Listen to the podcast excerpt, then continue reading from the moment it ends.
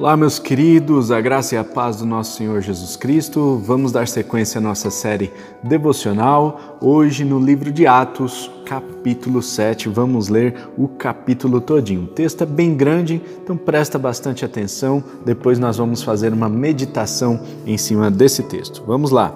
Então, o sumo sacerdote perguntou a Estevão: São verdadeiras estas acusações?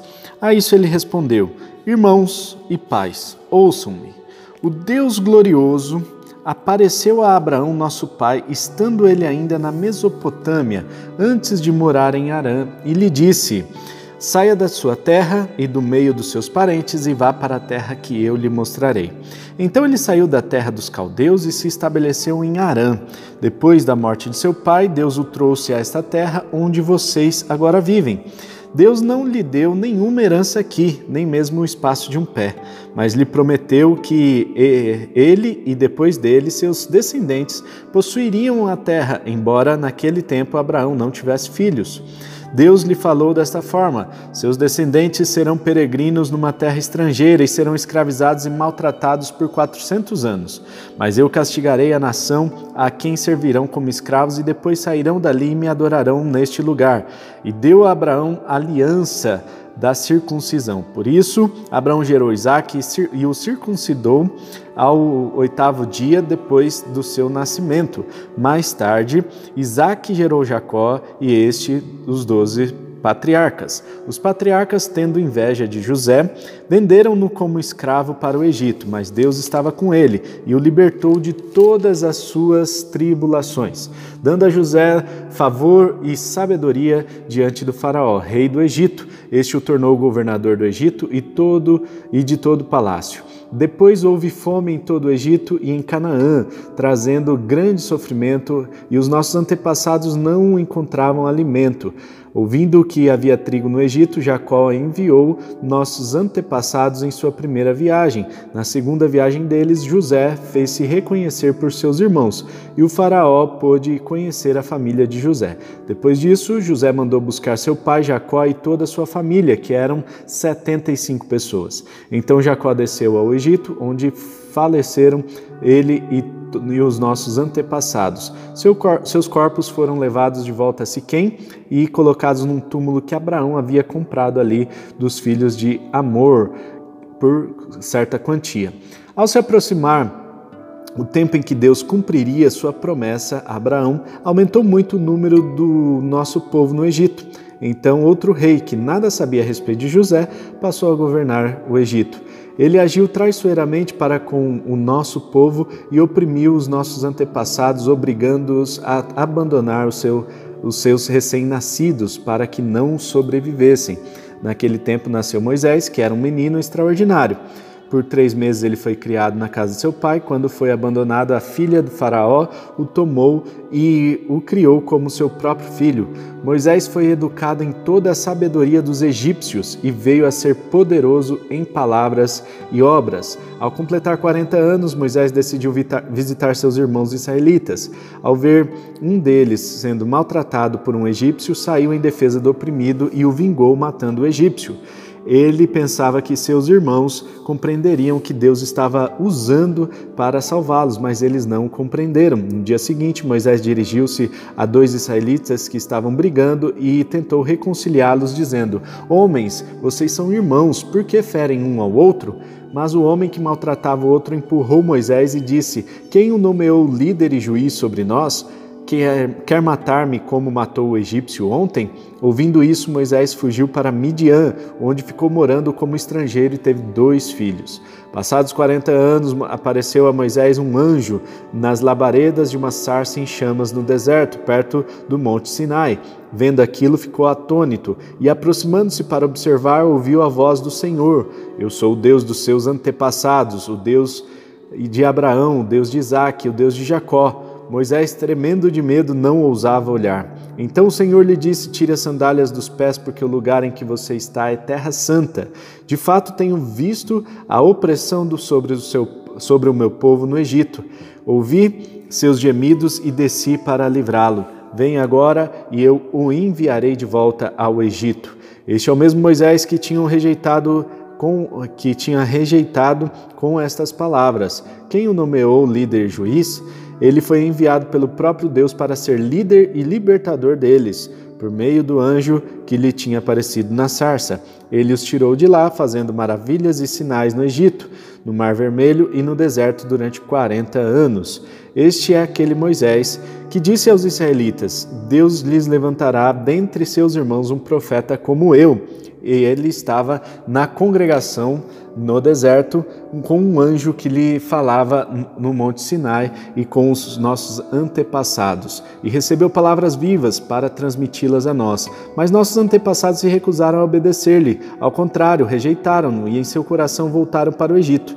Disseram a Arão: Faça para nós deuses que nos conduzam, pois esse Moisés que nos tirou do Egito, não sabemos o que lhe aconteceu. Naquela ocasião fizeram um ídolo em forma de bezerro, trouxeram-lhe sacrifícios e fizeram uma celebração em honra ao que suas mãos tinham feito. Mas Deus afastou-se deles e os entregou à adoração dos astros, conforme foi escrito no livro dos profetas. Foi a mim que vocês apresentaram sacrifícios e ofertas durante os 40 anos no deserto, ó nação de Israel? Ao invés disso, levantaram um santuário de Moloque e a estrela do seu deus Renfã, ídolos que vocês fizeram para adorar. Portanto, eu os enviarei para o exílio para além da Babilônia. No deserto, os nossos os nossos antepassados tinham o tabernáculo da aliança, que fora feito segundo a ordem de Deus a Moisés, de acordo com o modelo que ele tinha visto. Tendo recebido o tabernáculo, nossos antepassados o levaram sob a liderança de Josué quando tomaram a terra das nações que Deus expulsou diante deles. Este tabernáculo permaneceu nesta terra até a época de Davi, e, que encontrou graça diante de Deus e pediu que lhe permitisse providenciar uma habitação para o Deus de Jacó. Mas foi Salomão que lhe construiu a casa. Todavia, o Altíssimo não habita em casas feitas por homens. Como diz o profeta, o céu é meu trono e a terra o estrado dos meus pés. Que espécie de casa vocês me edificarão, diz o Senhor? Ou onde seria meu lugar de descanso? Não foram as minhas mãos que fizeram todas as coisas? Povo rebelde, obstinado de coração e de ouvidos, vocês são iguais aos seus antepassados, sempre resistem ao Espírito Santo. Qual dos profetas os seus antepassados não perseguiram? Eles mataram aqueles que prediziam a vinda do justo, de quem agora vocês se tornaram traidores e assassinos. Vocês que receberam a lei por intermédio de anjos não lhe obedeceram.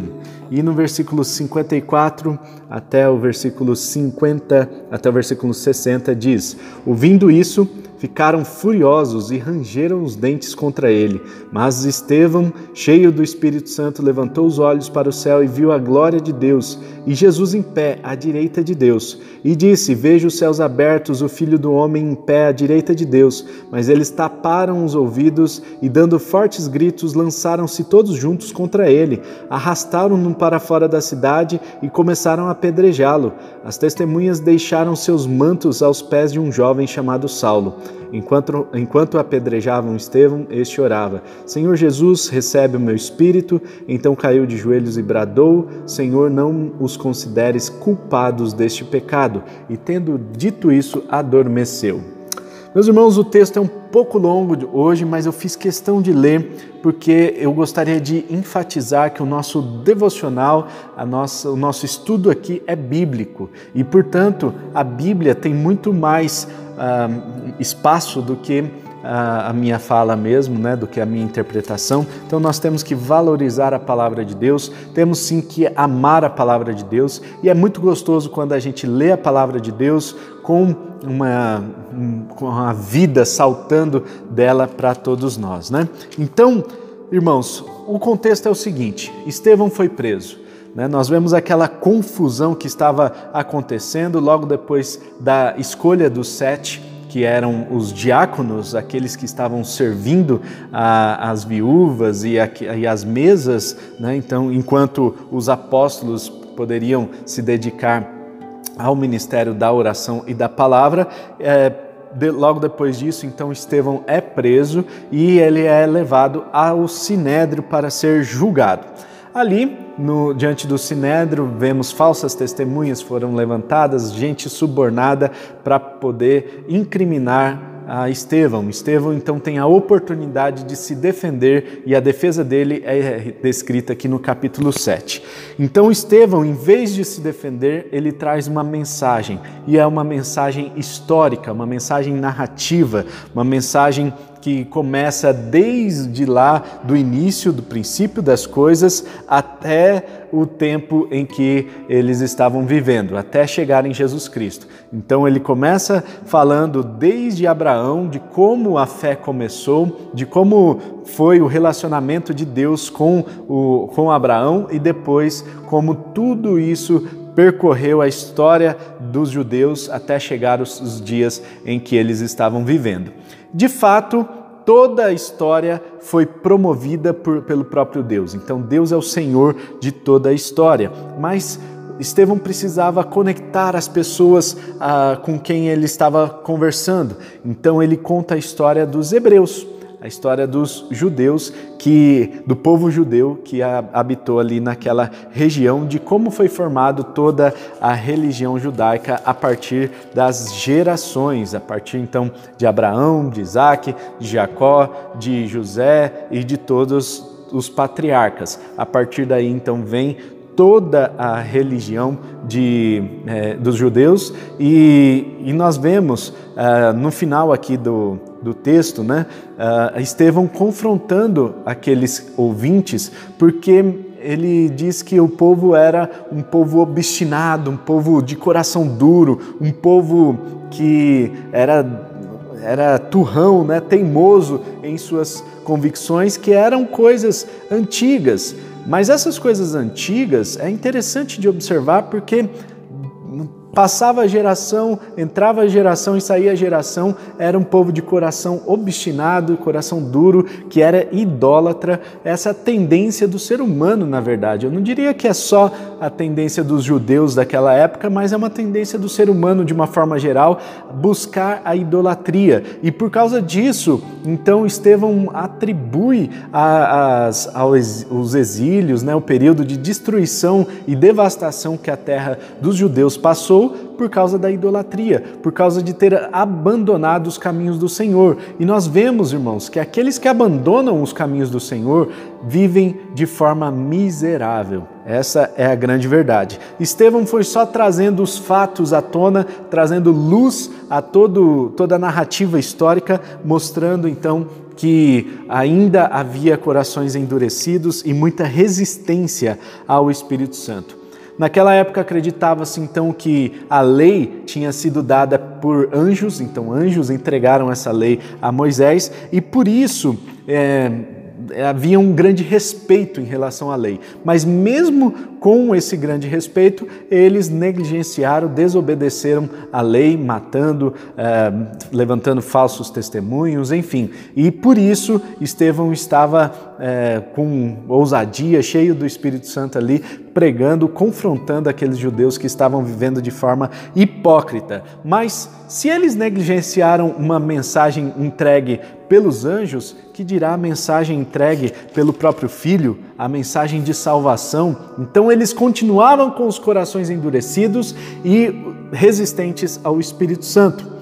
No final do texto do capítulo 7, nós vemos que o povo então fica alvoroçado, furioso, se levanta contra Estevão, parte todo mundo para cima e há uma confusão ali e Estevão é pedrejado. Nós vemos aqui as obras de Satanás que agiu no coração desses judeus para apedrejar a, a Estevão. Primeira obra aqui, clara, é a fúria. Então, as pessoas que ficam iradas, aquelas pessoas que é, deixam que a ira tome conta de si e permitem que essa ira cresça. Né? Então, a fúria, a ira é um pecado que vem de Satanás, é Satanás que semeia isso dentro dos corações. Essa obra é manifesta aqui no, naquelas vidas ali, naquelas pessoas que estavam diante de Estevão. Segunda obra aqui de Satanás é o ranger de dentes. Então, primeiro é um sentimento de ira, é um sentimento de fúria, depois isso vai transformando para algo físico, vai tomando conta do, do corpo físico da pessoa, né? Então transforma em algo material, se materializa é, no ranger de dentes. Também é, é, como uma doença, né? O ranger de dentes é o, o bruxismo, né? Então, o bruxismo também é fruto de ira que está guardada dentro do coração, ou estresse, ou outras coisas, né? Então, vamos lá. Essa é a segunda obra. Terceira obra aqui de Satanás, os gritos dados para que é, eles taparam os ouvidos, né? E deram fortes gritos e foram para cima de Estevão. Então, os gritos aí são Uh, obras de Satanás também. A gritaria é um pecado que é, é, é, tido como um pecado também no Novo Testamento. Quarto, quarto pecado, ou quarta obra de Satanás aqui, né? Uh, Satanás faz com que aqueles homens partam para cima, então transforma a ira do coração, a fúria, em algo que. É, uma ação, né? Então, essa ação é que eles partiram para cima. E quinta obra de Satanás aqui é a morte eles apedrejam a Estevão até a morte. Mas nós vemos também a ação do Espírito Santo na vida de Estevão. A Bíblia diz aqui, ó, no versículo 55, que Estevão estava cheio do Espírito Santo. E por estar cheio do Espírito Santo, ele com ousadia faz aquele sermão, é, aquele, aquela pregação narrativa, é uma pregação grande, né? nós temos aí cinquenta e tantos versículos que foram registrados em torno dessa pregação de Estevão e as pessoas ficaram enfurecidas por causa dessa pregação. Mas Estevão não se abalou, porque ele estava cheio do Espírito Santo. Então a primeira obra do Espírito é a capacitação para testemunhar, para pregar.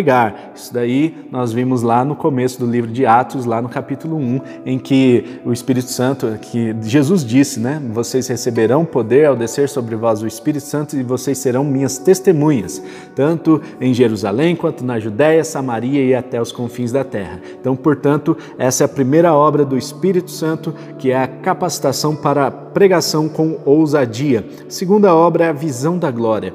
Então, a pessoa que ela está cheia do Espírito Santo, ela não olha mais com o olhar terreno, ela não vê apenas as coisas terrenas, mas ela tem um olhar das coisas espirituais. Ela vai enxergar as coisas espirituais. Está bem claro aqui, ó, quando ele diz que olhou para os céus, levantou os olhos e viu a glória de Deus, viu Jesus assentado ao lado, à direita. Então nós vemos aqui a importância de buscar essa plenitude do Espírito Santo para que enxerguemos as coisas espirituais. E a terceira obra do Espírito aqui é a convicção do destino. O Estevão ele ora ao Senhor, né? É, diz: Senhor, recebe o meu espírito. Olha só que interessante. Ele já sabia para onde ele estava indo e por isso ele tinha plena paz. A obra do Espírito Santo faz com que a pessoa tenha a vida tão resoluta, tão tranquila, que ela sabe para onde está indo e a morte não é nenhum problema. Isso é muito interessante, porque Jesus venceu a morte e ele venceu a morte e ressuscitou para nos mostrar que nós não precisamos nos preocupar, nós temos que ter plena paz. A morte, na verdade, é uma passagem, uma passagem para outra vida que nós teremos junto de Cristo para a glória do Senhor. Então, vemos aí a terceira obra do Espírito Santo é a convicção de destino e a quarta obra do Espírito é o perdão. Veja o que diz Estevão sobre o, aqueles que o apedrejaram. Senhor, não os consideres culpados deste pecado. Antes de morrer, antes de partir, Estevão perdoa aquelas pessoas. Isso é obra do Espírito Santo, meus irmãos. O Espírito Santo é aquele que nos convence da justiça, do pecado, do juízo, mas é aquele também que opera nas nossas vidas para transmitir o perdão. E é muito importante que a gente viva em paz, para que a gente morra em paz e aí a gente possa experimentar essa graça superabundando nas nossas vidas. Amém? Vamos orar? Pai, muito obrigado a Deus por essa mensagem. Obrigado pela vida de Estevão, que nos incentiva, Senhor, a, a buscar mais a plenitude do Seu Espírito Santo. Que nós possamos hoje, no dia de hoje, nos colocar na Sua presença, buscar a plenitude do Seu Espírito e experimentar, ó Deus, a visão das coisas espirituais, a visão da glória do Senhor, que possamos experimentar essa convicção do nosso destino, que possamos experimentar essa capacitação do Senhor para uma pregação ousada e também que possamos experimentar o perdão alcançando as nossas vidas e também a vida das pessoas ao nosso redor. Senhor, Senhor opera todos esses frutos em nossas vidas, que possamos ver a manifestação do Seu Santo Espírito no dia de hoje, em nome de Jesus que nós oramos. Amém e amém. Amém? Não se esqueça de se inscrever no nosso canal, de compartilhar esse vídeo também com outras pessoas, ativa o sininho aqui embaixo para você ficar por dentro de todos os vídeos, tá bom? Eu não costumo mandar esse devocional para muita gente no WhatsApp, então se você quer receber esse devocional diariamente, ativa aqui o sininho, né, se inscreve no canal e você automaticamente vai receber as notificações dos, dos vídeos que a gente posta aqui. Nós temos colocado vídeos praticamente todos os dias, de segunda a sexta a sábado, nós colocamos aqui os vídeos devocionais e nós temos outras séries que estamos lançando também, tá certo? Deus abençoe, gente, tamo junto, um abraço e tchau.